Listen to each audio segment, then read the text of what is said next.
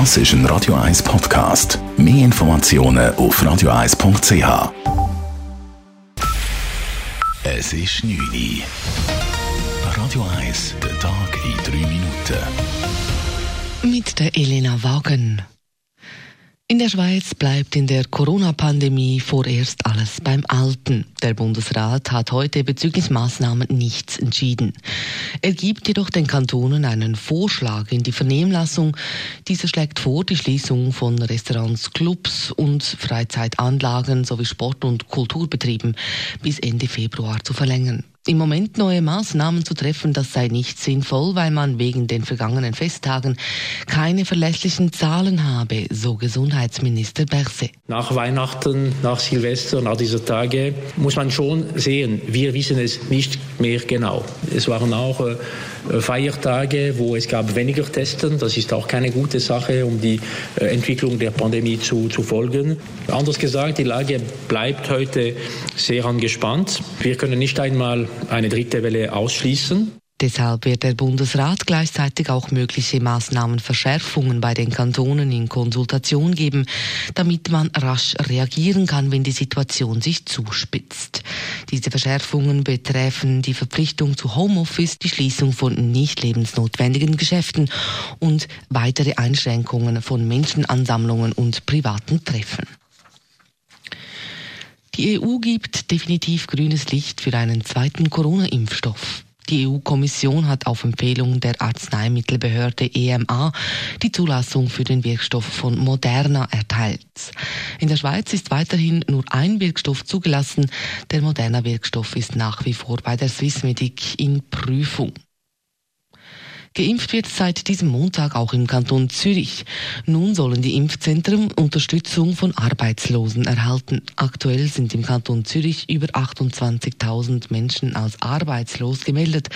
Das ist ein neuer Höchststand. Dem will Volkswirtschaftsdirektorin Carmen Walker-Späh nun Abhilfe schaffen. In den Impfzentren brauche es Personal in großer Zahl. Die Beschäftigungsfelder seien vielfältig, erklärt Carmen Walker-Späh gegenüber Radio 1. Also wir gehen von ganz äh, verschiedenen Aufgabenbereichen aus. Also das kann von medizinischer Arbeit sein bis mit Logistik, Administration, einfach ganz, ganz viel Tätigkeit in so einem Impfzentrum. Und darum sind es ganz verschiedene Jobs. Jobprofile. Das Angebot richtet sich in erster Linie an Menschen, die wegen der Pandemie ihre Arbeit verloren haben. Aber laut Walker Späh steht natürlich auch allen anderen Arbeitslosen offen. Wie viele solche Arbeitsplätze in den Zürcher Impfzentrum total zur Verfügung stehen, das kann Walker Späh aktuell nicht sagen. Bei den US-Senatswahlen in Georgia wird noch immer gezählt. Es geht um die Stichwahl für zwei Sitze, die bisher von Republikanern besetzt wurden und die die Mehrheit des Senats bestimmen würden. Die Kandidaten der Demokraten liegen aktuell vorn. Die großen Fernsehketten haben Raphael Warnock bereits zum Sieger erklärt. Der schwarze Pfarrer hat die republikanische Senatorin Kelly Loeffler herausgefordert und offenbar besiegt. Beim Rennen um den zweiten Sitz kommt es wohl zu einem Fotofinish und womöglich zu einer Nachzählung. Vorne liegt jedoch ebenfalls der demokratische Kandidat John Ossoff. Radio 1 Wetter. In der Nacht wird es immer trockener und es tut immer mehr auf am Himmel. Morgen sehen wir dann hier in Zürich zum ersten Mal seit langem wieder mal ein bisschen Sonne. Es gibt einen Mix aus Nebelfeldern, hochnebelartigen Wolken und Sonne. Die Temperaturen die sind aber weiterhin winterlich kühl.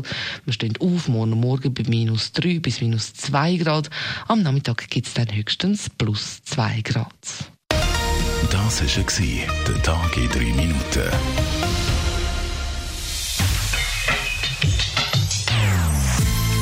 Non-Stop Music auf Radio 1.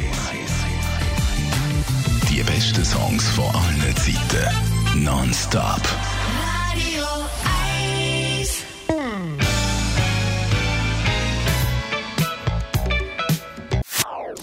Das ist ein Radio 1 Podcast. Mehr Informationen auf radio1.ch.